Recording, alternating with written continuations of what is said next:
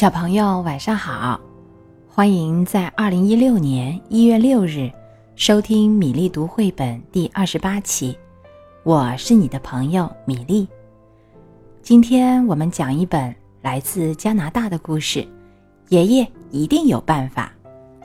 这本书由菲比·吉尔曼写作绘画，宋佩翻译，明天出版社出版。现在故事开始啦。当约瑟还是娃娃的时候，爷爷为他缝了一条奇妙的毯子。毯子又舒服又保暖，还可以把噩梦通通赶跑。不过，约瑟渐渐长大了，奇妙的毯子也变得老旧了。有一天，妈妈对他说：“约瑟，看看你的毯子，又破又旧。”好难看，真该把它丢了。约瑟说：“爷爷一定有办法。”爷爷拿起了毯子，翻过来又翻过去。嗯，爷爷拿起剪刀，开始咔吱咔吱的剪，再用针飞快的缝进缝出，缝进缝出。爷爷说：“这块料子还够做。”一件奇妙的外套。约瑟穿上这件奇妙的外套，开心的跑出去玩了。不过，约瑟渐渐长大，奇妙的外套也变得老旧了。有一天，妈妈对他说：“约瑟，看看你的外套，缩水啦，变小啦，一点也不合身，真该把它丢了。”约瑟说：“爷爷一定有办法。”爷爷拿起了外套，翻过来又翻过去。嗯，爷爷拿起剪刀，开始咔吱咔吱的剪，再用针飞快的缝进缝出，缝进缝出。爷爷说：“这块料子还够做一件奇妙的背心。”第二天。约瑟穿着这件奇妙的背心去上学。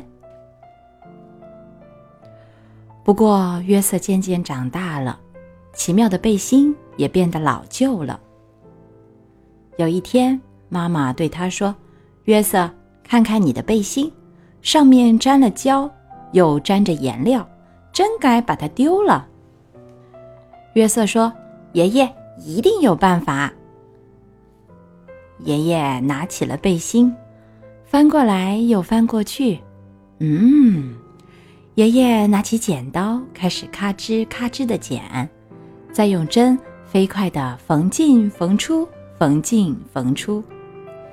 爷爷说：“这块料子还够做一条奇妙的领带。”每个礼拜五，约瑟都带着这条奇妙的领带去爷爷奶奶家。不过，约瑟渐渐长大了，奇妙的领带也变得老旧了。有一天，妈妈对他说：“约瑟，看看你的领带，沾到汤，脏了一大块，弄得它都变形了，真该把它丢了。”约瑟说：“爷爷一定有办法。”爷爷拿起了领带，翻过来。又翻过去，嗯，爷爷拿起剪刀，开始咔吱咔吱的剪，再用针飞快的缝进缝出，缝进缝出。爷爷说：“这块料子还够做一块奇妙的手帕。”约瑟收集的小石头就用这块奇妙的手帕包的好好的。不过。约瑟渐渐长大了，奇妙的手帕也变得老旧了。有一天，妈妈对他说：“约瑟，看看你的手帕，已经用得破破烂烂、斑斑点点的，真该把它丢了。”约瑟说：“爷爷一定有办法。”爷爷拿起了手帕，翻过来又翻过去，嗯。爷爷拿起剪刀，开始咔吱咔吱的剪，再用针飞快地缝进缝出，缝进缝出。爷爷说：“这块料子还够做一颗奇妙的纽扣。”约瑟把这颗奇妙的纽扣装在他的吊带上，这样裤子就不会滑下来了。有一天，妈妈对他说：“约瑟，你的纽扣呢？”约瑟一看，纽扣不见了。他找遍了所有的地方，就是找不到纽扣。约瑟跑到爷爷家，约瑟嚷着：“我的纽扣，我的奇妙纽扣不见了！”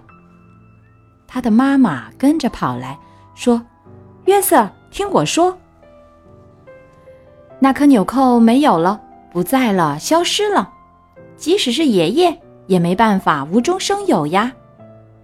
爷爷难过的摇摇头，说：“约瑟呀，你妈妈说的没错。”第二天，约瑟去上学。嗯，约瑟拿起笔来，在纸上刷刷刷的写。他说：“这些材料还够。”写成一个奇妙的故事。故事结束啦，不过小朋友们，今天还有古诗呢。今天就是我们的小寒，我们从昨天开始就连续三天，每天都说一首关于梅花的诗歌。今天欢迎继续收听米粒读诗。